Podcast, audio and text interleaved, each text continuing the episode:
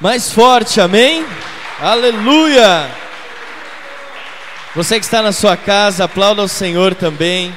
Que Deus possa te abençoar. Nesse primeiro domingo do mês, nós vamos celebrar a ceia do Senhor, vamos estar em aliança. Prepare a ceia aí na sua casa, em nome de Jesus. E a você que está aqui, como é bom tê-lo presente no nosso culto, como Deus é bom, amém? Deus é bom. Hoje nós iniciamos uma nova série de mensagens. A nossa igreja está melhor que o Netflix. A cada mês nós lançamos uma série de mensagens novas e nós encerramos a série que vai ditar o ritmo. Afinal de contas, nós somos mais. Nós somos mais. Então nós somos mais do que vencedores e nós estamos dando início Hoje, depois de encerrar essa série, nós estamos dando início hoje a uma nova série chamada Diga a Eles. Olha para quem está do seu lado e diga assim: fala para eles. Diga para eles. Você que está na sua casa, diga para eles. Foi o tema da nossa última mensagem. E você que estava aqui ou você que estava no nosso campus online percebeu que nós sonhamos com que tudo que nós estamos vivendo, o ser mais que vencedores, possa nos impulsionar a compartilhar Jesus com outras pessoas. Amém? Então, nós estamos falando hoje dessa nova série de mensagens ah, para mais que vencedores. E eu quero falar para vocês que o tema dessa mensagem ou o tema desta série, na verdade, diga a eles, o tema dessa série é para mostrar para nós, como igreja, que nós temos o privilégio de anunciar Jesus. Às vezes nós cristãos nos esquecemos que nós temos o privilégio que outras pessoas não têm, que é anunciar Jesus. Nós podemos falar a respeito daquele que salvou a nossa vida, porque nós fomos encontrados por Ele, nós aceitamos o convite dele para uma nova vida, então nós podemos agora ter o privilégio de anunciar Jesus a outras pessoas. Você sabia que isso é um privilégio, anunciar Jesus? Sabia disso? Talvez um dos maiores privilégios. Veja só, o apóstolo Paulo escrevendo à igreja de Corinto, na segunda carta, capítulo 5, versículos 18 a 20, ele diz o seguinte: Ora, tudo isso provém de Deus, que nos reconciliou consigo mesmo por meio de Cristo e nos deu o ministério da reconciliação. Versículo 18 fala isso.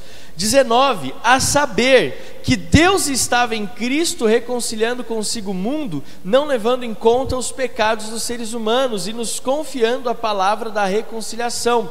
Veja, Jesus nos confiou a palavra da reconciliação.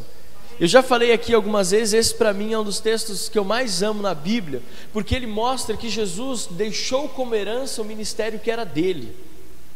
Sabe, uma das coisas para nós pastores, para nós filhos, é receber a herança do Pai, receber o legado do Pai. Isso não tem preço. Um filho que recebe o legado, um filho que recebe a herança, ele vive uma vida totalmente diferente daqueles que não têm um pai que transfere algo para eles.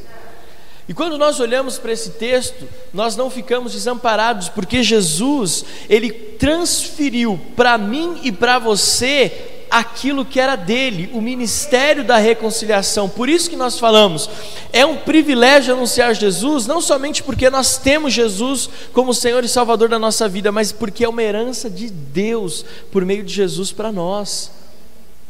Olha para quem está do seu lado e fala assim: Acho que você não está entendendo nada do que o pastor está falando, porque senão você estava dando uns glórias poderosos. O que nós temos de Jesus e recebemos dele é o seu ministério. Portanto, somos embaixadores, versículo 20. Somos embaixadores em nome de Cristo, como se Deus exortasse por meio de nós. Em nome de Cristo, pois, pedimos que vocês se reconciliem com Deus. Ao longo desse mês de fevereiro, vamos receber e transferir uma unção de ganhar vidas para Jesus. Nós vamos receber e nós temos certeza que vai ser transferido na igreja essa unção de ganhar vidas para Jesus. Nós vamos colocar em prática esse privilégio que nós temos de anunciar Jesus como Salvador. Estamos sonhando em ver vidas salvas e vivendo o que estamos vivendo por meio da nossa igreja local. E eu vou abrir meu coração aqui nessa introdução da série para vocês a respeito de algo. Deus tem me incomodado muito a respeito de vermos esse lugar cheio.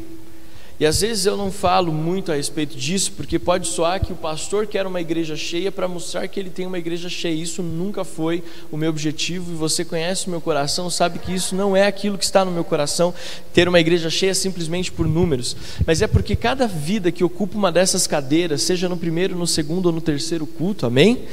São vidas que foram resgatadas do inferno, estão tendo o privilégio de viver na luz, estavam mortas nos seus delitos e pecados, mas hoje vivem para Deus.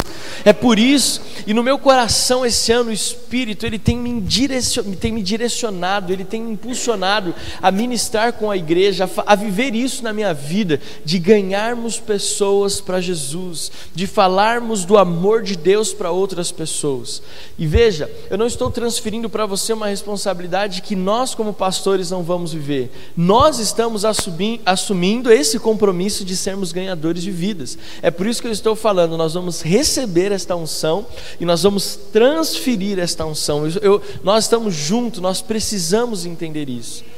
Às vezes nós vemos uma vida tão solitária, uma vida tão fechada em nós mesmos e nos esquecemos que nós temos uma herança dada por Jesus, de o ministério da reconciliação.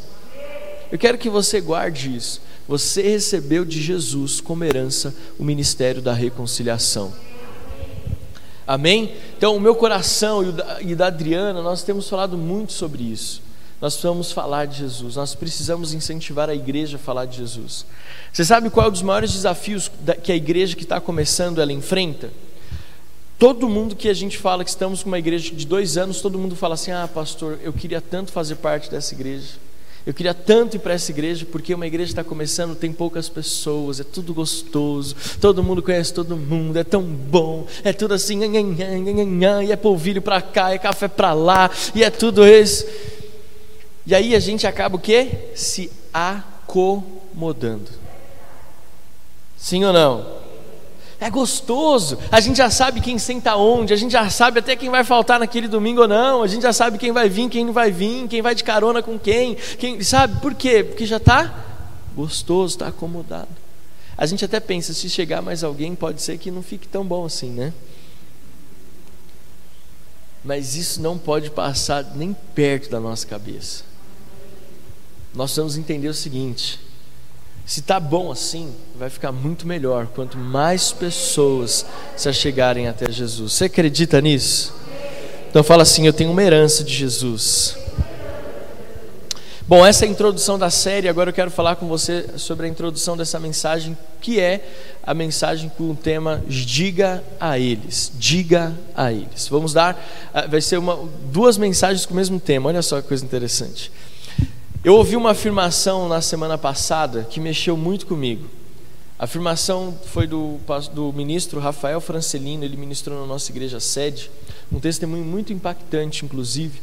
Mas ele disse e fez a seguinte afirmação durante a sua mensagem: Uma das piores sensações que o ser humano pode enfrentar é ser privado da sua liberdade. O testemunho dele diz de um homem que ficou encarcerado por alguns anos, por algum tempo ali, por algumas questões que não foram reveladas, mas ele disse isso e essa frase penetrou no meu coração. Uma das piores sensações que o ser humano pode enfrentar é ser privado da sua liberdade. Quem é claustrofóbico é pior ainda, né? Aquela pessoa que não gosta de ficar em lugar apertado, que não gosta de ficar em lugar escuro. Você imagina então a sensação de você ter o seu ir e vir bloqueado de ter o seu ir e vir ali censurado. Você não pode fazer o que você quer, você não pode ir aonde você quer. E ele disse, como alguém que experimentou isso, experimentou o cárcere. E essa afirmação ficou martelando durante a, minha, durante a semana inteira na minha mente, no meu coração, nos meus tempos de oração, na minha leitura da Bíblia. Essa frase ficou me marcando e ela serviu de inspiração para a mensagem que o Senhor colocou no meu coração. E é interessante que ele diz que uma das piores sensações do ser, do ser humano é a privação da liberdade. Isso vai totalmente de acordo com a palavra de Deus que diz, 2 Coríntios capítulo 3, versículo 17, a palavra de Deus diz assim: Ora, este Senhor é o Espírito, 2 Coríntios 3,17. E onde está o Espírito do Senhor, aí há liberdade. Ou seja, em outras palavras, Se estamos em Cristo, nós estamos vivendo em liberdade. Então, a prisão, o cárcere, a privação de liberdade, ela não existe, ela não faz parte daqueles que verdadeiramente vivem no Espírito.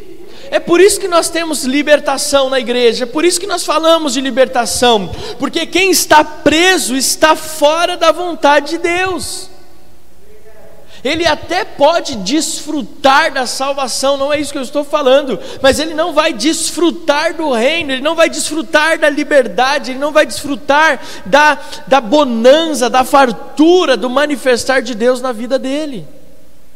Porque uma pessoa que está, por exemplo, aprisionada ao vício de drogas, ela pode até ir à igreja, ela pode até levantar a mão e reconhecer Jesus como Senhor e Salvador. Uma pessoa que torce para o Corinthians pode vir para o culto, ele vai louvar, ele vai servir, mas não significa que essas pessoas são libertas, elas não estão vivendo a plenitude de João 10,10. 10. O diabo veio para o quê? Roubar, matar e destruir. Mas eu vim para que tenham vida e a tenham plenamente. Então, eu estou dizendo isso para você, que a privação da nossa liberdade, ela nos torna reféns de nós mesmos. A prisão, o cárcere, nos torna reféns de nós mesmos. Agora, pastor, por que está falando tudo isso?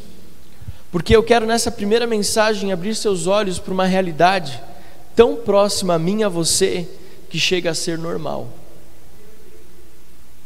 e de certa forma nem nos afeta mais. Eu estou falando das prisões, porque existem as prisões visíveis. Ontem o Benjamin gosta de meios de transporte. Meu filho é apaixonado por barco, por avião, por carro, por trem, por metrô. É, você quer ver ele ficar doido? É, é levar ele para passear por alguma dessas, algumas desses meios de transporte. Aí ontem nós tínhamos duas visitas marcadas e aí acabou não acontecendo. Aí eu falei assim: vou saber, quer saber? Eu vou levar o meu filho para fazer o que ele gosta. Vou levar ele para andar de trem de metrô. Você precisa ver a felicidade do menino. 4h40 ele nem paga. Você passa ali, eu moro do lado do metrô, vão e pegar um metrô sem rumo. Sem rumo. E é que sabe onde foi parar lá em Guarulhos, para aquele trem que vai em cima, assim, ó, para ele ver tudo de cima. Mas você precisava ver a felicidade. Só que quando você pega aquele trem, o, o, o trem que vai para o aeroporto, ele passa por duas, duas prisões ali, uma desativada e uma que eu não sei se está funcionando, eu acho que está. E aí a gente viu e olhou para aquele lugar e a Adriana falou assim: não é possível que tem gente aí dentro. Eu falei: tem, eles estão presos. Mas desse jeito, com essa janela, com as roupas penduradas, eles estão presos. Ai meu Deus, eu falei: mas eles estão presos. Existem prisões que são visíveis. Mas o problema nem são essas prisões, são aquelas que nós não vemos. As prisões que nós não conseguimos detectar assim tão facilmente. Por que, que eu falei que o que me preocupa é que nós estamos vivendo numa realidade que as prisões estão se tornando normais e nós não estamos nem às vezes mais sendo afetados pelas pessoas que estão à nossa volta e que talvez não estejam presos literalmente em um presídio, encarcerados atrás das grades, mas estão espiritualmente aprisionados. Pessoas que trabalham com você todos os dias e que estão presas no vício do cigarro, presas no vício né, da pornografia, presas no vício da mentira, presas no vício da sonegação, do roubo, do adultério, do, das drogas, da bebida. E às vezes, porque a gente convive tanto com essas pessoas, nós começamos a achar que essas prisões fazem parte da vida, do cotidiano. Deixa eu lembrar você, Onde o Espírito de Deus está, o que, que acontece? A liberdade. Onde o Espírito de Deus está, a liberdade. Só que nós não podemos nos é, de, tratar essas prisões invisíveis como se fosse algo normal na vida das pessoas que nós amamos, pessoas que estão próximas a nós. Deixa eu te dizer algo. Talvez a pessoa que você mais ama na vida esteja aprisionada. Só que já faz tanto tempo que a pessoa vive do mesmo jeito que nós nos acostumamos a vê-la daquela situação. Você quer saber qual é o maior desafio da vida humana? É acostumar-se com as coisas. Quando nós, nós morávamos na, ali na Zona Sul, no, no, São Paulo, num lugar onde construíram um projeto Singapura, na época do Maluf, né? Se o Pita não for o bom prefeito, nunca mais volta em. Enfim, gostou da imitação? Foi bom, né? Aí, começaram a construir o Singapura para as pessoas que moravam na comunidade do Heliópolis. O que acontecia? A prefeitura entregava o apartamento, as pessoas recebiam e elas vendiam o apartamento que não podia vender e voltavam a morar na comunidade. Sabe o que elas falavam? Mas nós já estamos acostumados a estar aqui. Está aqui comigo? Eu já estou acostumado com essa situação. Pastor, eu já estou acostumado com meu filho fazendo desse jeito. Eu já estou acostumado com os meus pais brigando desse jeito. Eu já estou acostumado com a minha esposa gastando compulsivamente. Eu já estou acostumado com meu marido que não me dá carinho, não me leva para jantar, não me paga uma viagem para a Europa. Eu já estou acostumado. E às vezes nós vamos achando que as coisas são normais, mas não são. Olha para quem está do seu lado e fala assim: não se acostume com as coisas. E nós temos uma tendência a se acostumar com aquilo que não é bom. Se nós nos acostumássemos com aquilo que é bom, com a vida de oração, por que, que ninguém acostuma? É difícil ver alguém que acostuma com a vida. Olha, eu estou tão acostumado a acordar quatro e meia da manhã para orar. Estou tão acostumado a ler dez capítulos da Bíblia por dia, nunca vi ninguém falando isso para mim. Mas eu penso, ah, estou tão acostumado a chegar em casa, sentar no sofá e assistir o Netflix. Agora é Disney Plus, né? Disney Plus. Estou tão acostumado. Estou acostumado a ficar no Instagram o tempo todo. Olha para quem está do seu lado e diga assim: o pastor não está falando com você. Nem com você que está em casa, é com quem não está conectado no nosso culto hoje. Então, as pessoas que nós amamos podem ser as pessoas que estão nessas prisões invisíveis. E nós estamos nos acostumando a vê-las desse jeito. Prisões invisíveis como medo, insegurança, doenças emocionais, adultério, vício, sensualidade, músicas seculares. Isso aqui eu coloquei, não sei porquê, mas eu coloquei. Eu entendo que Deus quer ministrar no nosso coração. Uma das coisas mais difíceis que eu me libertei não foi, de, não foi cigarro, não foi bebida, não foi nada. O maior desafio que eu enfrentei na minha vida de libertação foi de música secular.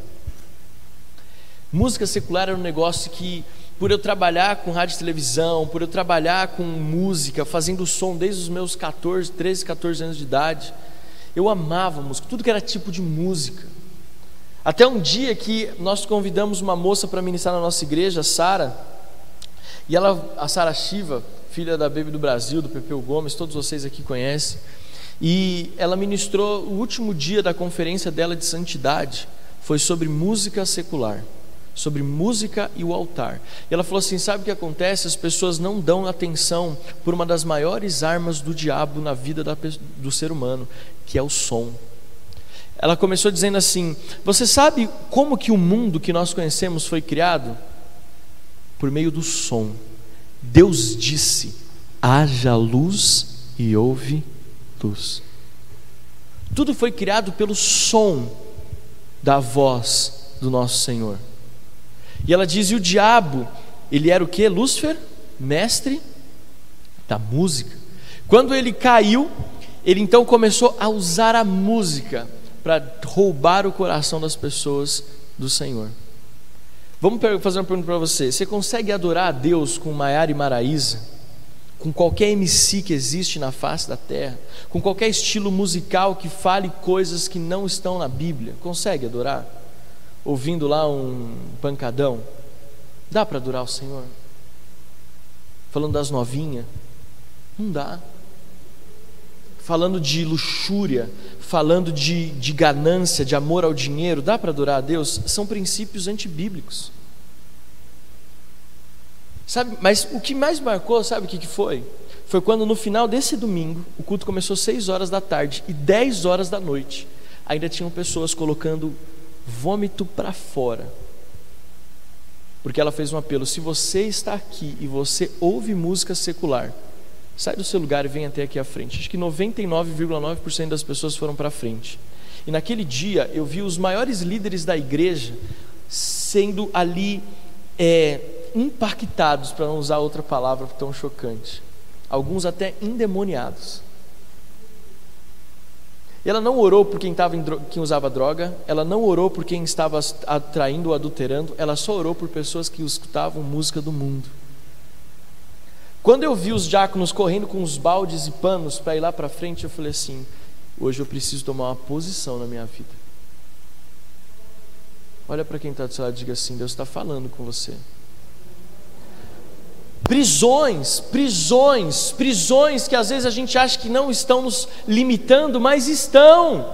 Coisas que estão nos limitando, nós não podemos aceitar isso. Enfermidades, pessoas que vivem enfermas, pecados de forma em geral, apostasia, incredulidade. Sabe o que é o problema da incredulidade? Porque talvez você tenha um amigo assim, você fala assim: essa pessoa é tão bonzinho, mas tão bonzinho que só falta ser crente. Quantos tem alguém que é assim? É, mas essa pessoa é tão bonzinha, ela é tão boazinha que só falta ser crente. Pois é, falta tudo. Não é que só falta isso, falta tudo. Pastor, você está muito bravo ultimamente. O que está acontecendo? É que eu amo vocês. E eu estou ministrando não para vocês diretamente, eu estou mostrando para vocês que talvez tenham pessoas que estão à sua volta, que você ama, que estão dentro dessas prisões, desses fatores de limitação e elas nem sabem, e a gente talvez nem acha que isso é tão importante assim, tudo bem?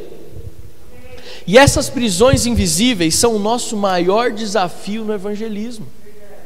O nosso maior desafio no evangelismo é quebrar essas barreiras invisíveis. Sabe por quê? Porque quando você lida com algo que você vê, é mais fácil, até a própria pessoa reconhece, isso aqui está errado. Agora, quando você está lidando ou evangelizando alguém que não reconhece as suas limitações ou as suas prisões, é muito difícil, porque, não é que é muito difícil, perdão, é maior, é o desafio é maior porque você primeiro tem que fazer aquela pessoa reconhecer que ela está em uma prisão. Olha para quem está do seu lado e fala assim: Você está entendendo, pastor? E mais uma vez eu falo: pessoas que não sabem que estão encarceradas, e cabe a nós a missão de ser um instrumento do Espírito Santo na transformação na vida desses homens e mulheres, que na sua quase totalidade são as pessoas que nós mais amamos. E eu quero falar isso novamente para você. Talvez as pessoas que mais nós, nós mais amamos sejam as pessoas nessas prisões: pais, avós, filhos, primos, amigos. Existe um texto, e agora eu quero começar a ministrar com você. Existe um texto que revela tudo isso que eu estou falando para você. O Evangelho de Mateus, vamos ficar de pé para nós lermos esse texto. Evangelho de Mateus, capítulo 11. Evangelho de Mateus, capítulo 11. Nós vamos ler do versículo 1 ao versículo 6. Diz assim, na versão Nova Almeida atualizada: Quando Jesus acabou de dar estas instruções a seus, a seus doze discípulos, saiu dali para ensinar e pregar na cidade deles. Quando João, no cárcere, ouviu falar das obras de Cristo, mandou que seus discípulos fossem perguntar: Você é aquele que estava para vir ou devemos esperar outro? A pergunta que eu faço para você é: João estava aonde? João estava no cárcere. Vamos ler novamente. Quando João, no cárcere, ou seja, aprisionado, Ouviu falar das coisas de Cristo, mandou que seus discípulos fossem perguntar: Você é aquele que estava por vir ou devemos esperar outro? Versículo 4: Então Jesus lhe respondeu: Voltem e anunciem a João o que estão ouvindo e vendo. Os cegos vêm, os coxos andam, os leprosos são purificados, os, os surdos ouvem, os mortos são ressuscitados e aos pobres está sendo pregado o Evangelho e bem-aventurado é aquele que não achar em mim motivo de tropeço. Você pode dizer assim: Uau! Às vezes, por se tratar de João, nós não lemos esse texto com a devida atenção. Nós não vemos a seriedade com que Jesus responde à pergunta de João. Jesus diz assim: volta lá para ele que está preso e diz o que vocês estão vendo e ouvindo. E ele encerra Bem-aventurado, feliz, aquele que não se escandaliza por minha causa. Vamos fechar os nossos olhos, vamos orar. Pai, nós pedimos para que essa palavra continue a ser revelada aos nossos corações. Nós pedimos, Pai, para que nós possamos entender quantas vezes nós estamos parados, paralisados por prisões tão é, invisíveis, prisões que nós talvez já até nos acostumamos com elas, e isso nos impede de viver a plenitude. Isso impede que as pessoas que nós mais amamos venham a viver uma vida plena contigo mas que nesta manhã, neste domingo, para quem está assistindo à tarde o nosso segundo culto, que essa mensagem possa abrir os nossos olhos e, mais muito mais que isso, possa gerar em nós uma, um, um impulsionar de compartilharmos Jesus e sermos é, aqueles que vão ser responsáveis por abrir a porta da prisão para as pessoas que nós amamos, para que elas sejam livres, Deus. Eu libero aqui esta unção, homens e mulheres com chaves espirituais nas mãos, para levar libertação aos cativos, como diz o profeta Isaías. Nós declaramos esta verdade nesse domingo, neste primeiro domingo do mês de fevereiro, em nome de Jesus. Amém, amém e amém. Você pode aplaudir ao Senhor, pode se assentar. Embora eu tenha pedido para você ficar de pé, a gente leu a Bíblia, eu orei, mas a mensagem já está quase terminando, tá bom? João estava preso. João estava. João estava. Mais uma vez, João estava. Você quer entender um pouco mais sobre essa prisão de João? Você lê o Evangelho de Mateus no capítulo 14. Você vai entender por que, que João estava preso, o que estava acontecendo, qual era o contexto. Mas veja, nós estamos falando não de qualquer homem, nós estamos falando de João Batista. A voz que clama no deserto. Prepare o caminho do Senhor. Aquele que falava raça de víboras arrependam-se, está chegando o reino de Deus. Querido, aquele que batizava, mas aquele que quando Jesus chegou, ninguém precisou falar para ele quem era Jesus, ele mesmo viu: Eis aí o Cordeiro de Deus que tira o pecado do mundo. Aquele que disse: Eu não sou digno de desatar a sandália dos teus pés. Convém que você me batize, não que eu te batize. Nós não estamos falando de qualquer pessoa, gente, nós estamos falando de João Batista, o profeta aquele que anunciou o reino, aquele que preparou o caminho, aquele que tinha a palavra, o reino, a clareza do reino, aquele que Jesus diz que era o maior. Consegue entender? Mas chegou um momento que ele foi preso, você vai ler Mateus 14, você vai entender porque ele estava ali. Ele foi preso. E ele, na prisão, por estar encarcerado, limitado em algumas questões, principalmente naquilo que ele via e ouvia, essa prisão de João fez com que ele enxergasse, ou na verdade ele não enxergasse, ou tivesse uma deturpação daquilo que ele mesmo anunciava, a ponto dele pedir para os seus discípulos perguntar para Jesus se ele era o Messias mesmo, se Jesus, se Jesus era Jesus mesmo, aquele que ele havia pregado, aquilo, aquele que ele havia anunciado. nós vamos entender algo, ou nos perguntar algo. O que será que trouxe dúvida a João? O que mudou em João? Eu vou te responder: a prisão. A prisão mudou a perspectiva. João preso começou a ter dúvida. A prisão provoca dúvida. Sabe quando você estava bem, estava tudo bem, estava tudo tranquilo, a sua vida estava tudo bem, mas de repente algo te aprisionou e aquilo que você tinha certeza hoje você já tem um pouco de dúvida. A prisão, além de provocar dúvida, ela nos faz perder a noção de tempo. Pessoas encarceradas, elas não conseguem discernir os, o tempo, elas não conseguem visualizar, elas não conseguem dimensionar o tempo. A prisão deturpa a nossa visão. A prisão nos rouba a verdade. Deixa eu te explicar qual foi o maior conflito de João aqui na prisão. Porque ele anunciou o Messias. Entenda isso. Ele estava anunciando o Salvador. Ele estava anunciando o Filho de Deus que salvaria o mundo. Só que quando Jesus se revelou, Jesus foi batizado por ele no Rio Jordão. Depois que Jesus foi batizado, Jesus não foi cumprir de cara o seu projeto messiânico. Ele foi primeiro estabelecer o reino. Está aqui comigo, gente? Está conseguindo acompanhar? Ele foi estabelecer o reino. O que, que Jesus começou a fazer? A pregar.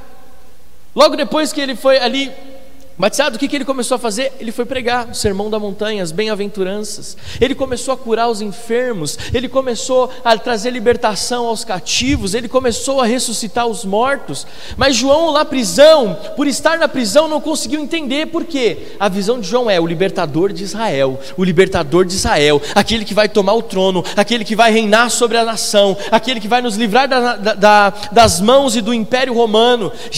Era isso que João talvez estivesse pensando. E pelo fato de estar preso, ele não conseguia ter a dimensão do todo do que Jesus estava fazendo. Aí vem a resposta de Jesus.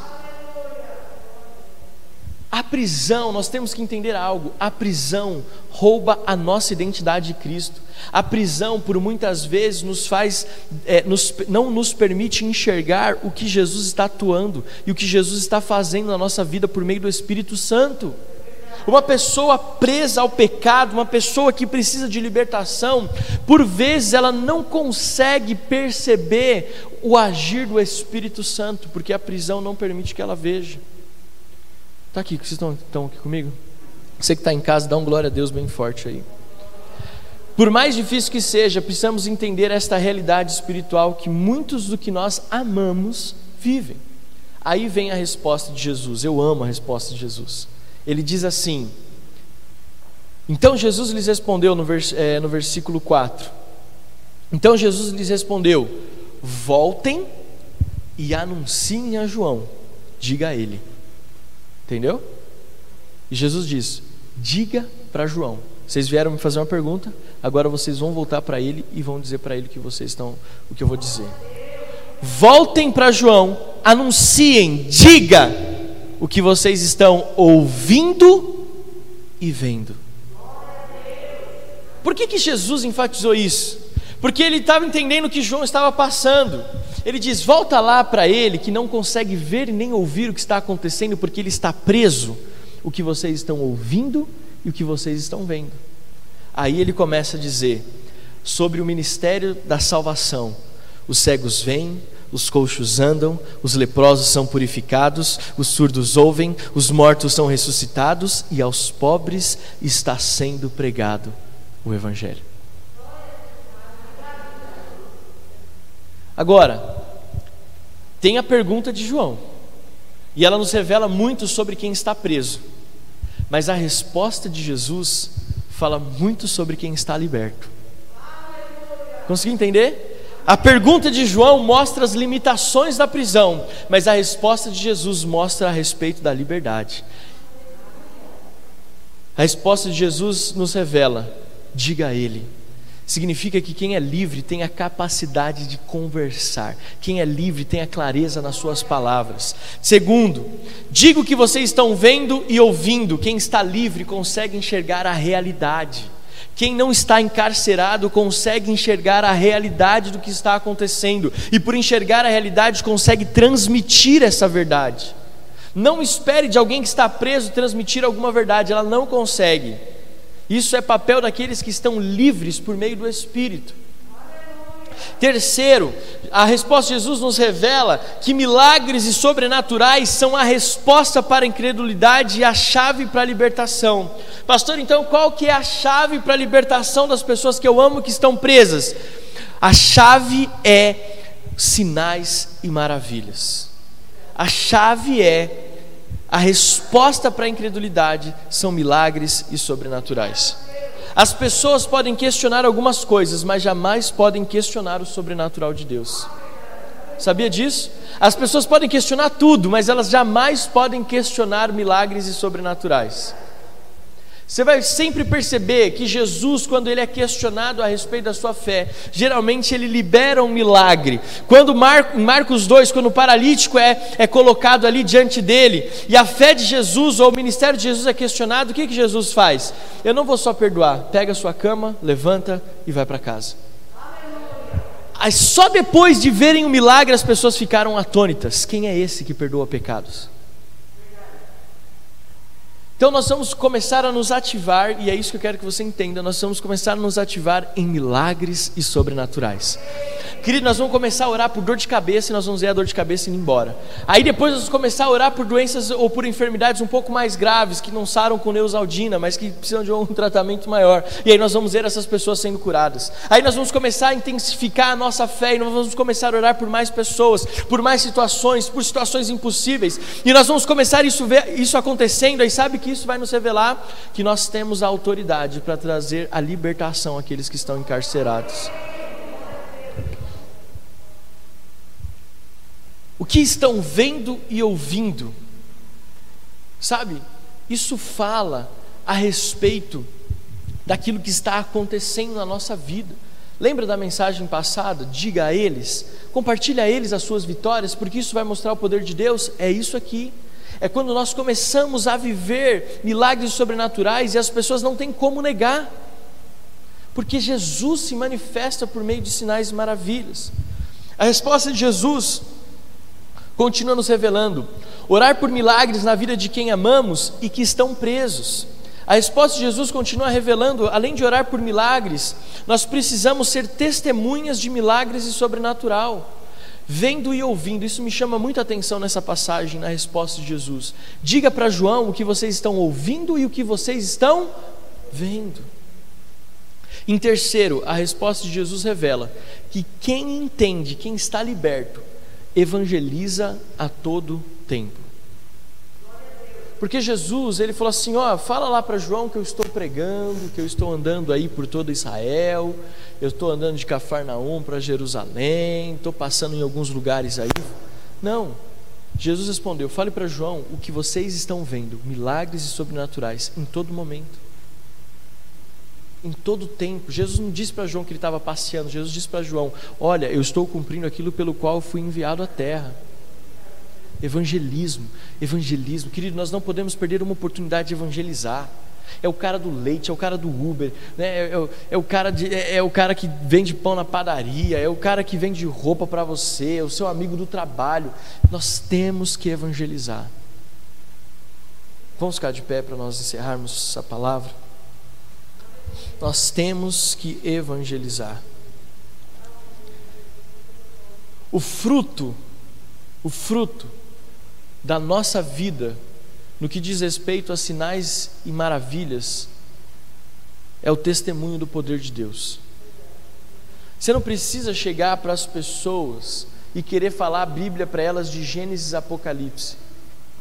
Revela sinais e maravilhas. Revela sinais, prodígios.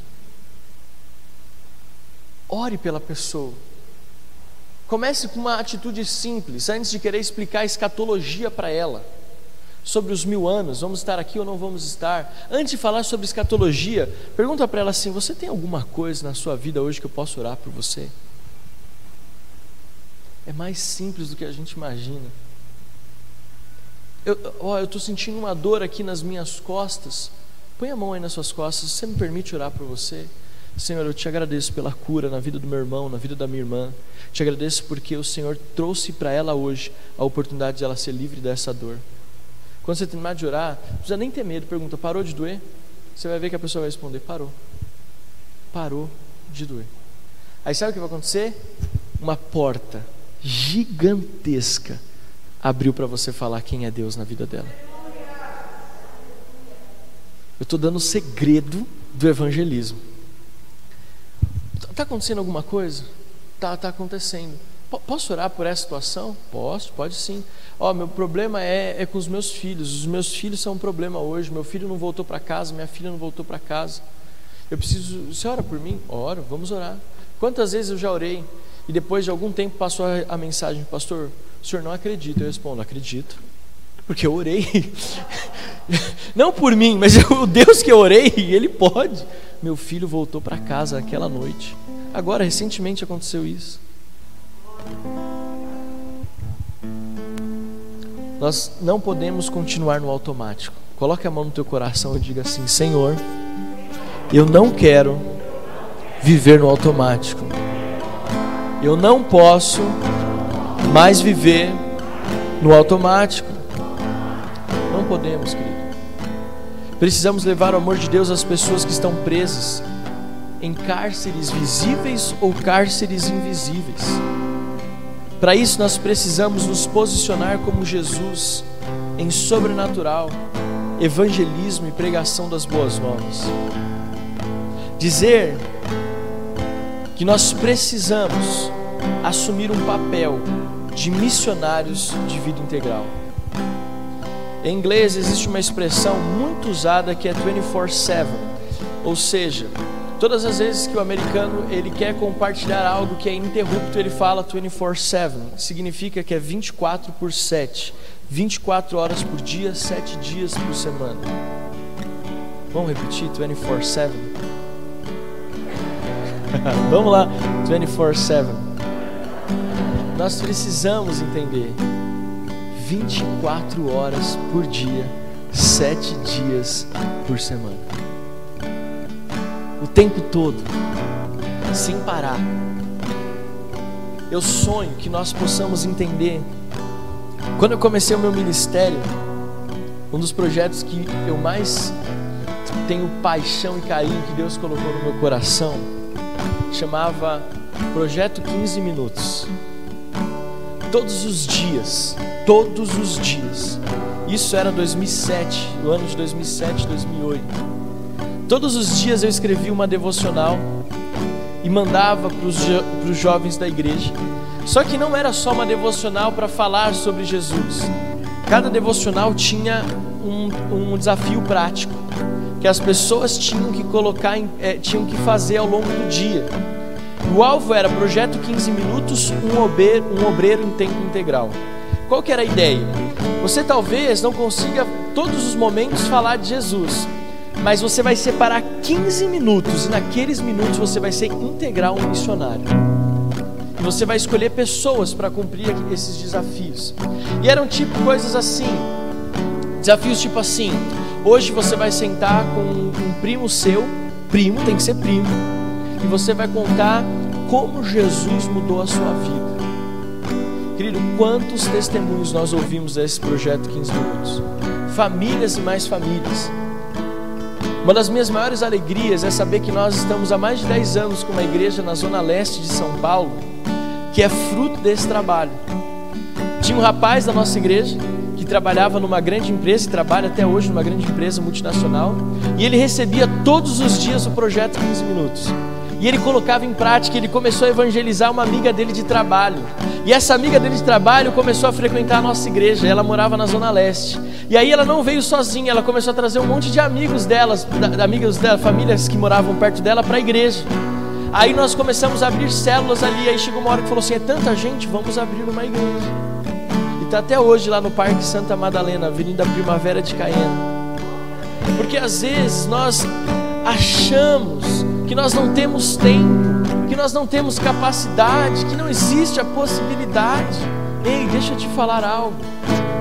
Nós precisamos em todo tempo enxergar as possibilidades. Porque depois que passa, o tempo que passa, ele não volta mais. Você me dá mais cinco minutinhos? Cinco minutinhos. Eu ouvi uma pessoa, um, um pastor bem de idade, o nome dele é Ralph Neighbor. Ele é um dos precursores desse movimento celular no mundo. Ele é um dos caras que intensificaram esse mover celular no mundo. E eu tive o privilégio de. Você estava nesse ano? Que ano que foi? 2000 e... 2000 alguma coisa, 2010, 2012, 2013. Nós tivemos o privilégio, o Jonas estava nessa viagem, nós participamos de uma conferência com o Dr. Ralph Neighbor. E ele, e ele é um senhor bem de idade, bem de idade mesmo. E aí ele compartilhou o testemunho dele. Todos os dias.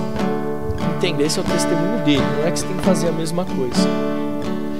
Quase todos os dias ele vai para um bar na cidade que ele mora, senta no balcão, pede uma cerveja e fica lá. Geralmente ele senta do lado de alguém que está sozinho, um homem que está sozinho. Senta, desce um aqui, só que ele não toma, é só para quebrar o gelo. E nisso ele começa a conversar com aquele homem a respeito de família. Por que, que você está aqui essa hora, cara? Por que, que você está aqui essa hora? Você podia estar com a sua família, jantando com a sua esposa, com seus filhos. E aí o homem começa a se abrir e ele começa a falar de Jesus. Mas ele contou que uma dessas noites ele trouxe um homem, ele foi tão profundo que Deus fez que ele convidou o homem para ir até a casa dele junto com a esposa para eles orarem com aquele homem e continuarem falando de Jesus. Quando aquele homem chegou, eles ministraram Jesus e tudo mais. Aí ele levou o homem até o escritório dele. E no escritório dele tinha uma foto de um, de um, outro, de um outro homem que ele achou estranho, né? Aquele, aquele amigo que estava no bar achou estranho ter uma foto de um homem na, no, no escritório do Ralph Neighbor. Aí ele perguntou: É seu filho? Ele falou: Não, meu melhor amigo. Ele falou: Por que, que você tem uma foto do seu melhor amigo no seu escritório em destaque? Ele falou: Sabe por quê? Porque esse homem andou ao meu lado boa parte da minha vida. Esse homem foi o meu melhor amigo quando eu já era cristão. Mas eu nunca falei de Jesus para ele ele morreu sem salvação. E eu coloquei a foto dele aqui no meu escritório para que eu possa lembrar todos os dias de nunca mais cometer o mesmo erro. E ele tem um alvo, Dr. Ralph Neighbor. Ele não aceita dormir, passar um dia sem que ele tenha ganhado uma alma para Jesus. 24/7, 24 por 7. Eu sou um evangelista todo tempo. Deus me ungiu para levar libertação aos encarcerados, as pessoas que eu amo. Diga a eles, diga bem forte comigo, diga a eles. Você que está na sua casa, diga a eles. Eu quero orar com você. Eu não vou pedir para você sair do seu lugar. Eu não vou pedir para você é, não fazer nenhuma demonstração extravagante. Fique à vontade se eu quiser. Mas eu quero que você simplesmente feche os seus olhos, ponha a mão no teu coração. Que você deixe Jesus ministrar. E peça, Jesus, coloque em mim esse coração de evangelista. Coloque em mim esse coração de pregar as boas novas. Coloque em mim, Deus, esse coração. Talvez eu não, não tenha percebido, eu não tinha percebido que eu preciso agir como Jesus. Eu sei qual é a realidade das pessoas no cárcere, mas eu sei também a realidade da minha vida que sou liberto e livre em Jesus. E eu quero ser um instrumento na vida das pessoas que eu amo e que talvez não estejam vivendo a liberdade que eu vivo. Nós vamos adorar ao Senhor e eu quero que você deixe essa unção de amor, esta unção de evangelismo alcançar o teu coração nesta manhã ou neste domingo, você que está na sua casa. Deixe fluir, deixe fluir. Se possível, peça, Senhor, me volta a fazer chorar pelos perdidos, me volta a fazer chorar por aqueles que ainda não são salvos em Cristo Jesus.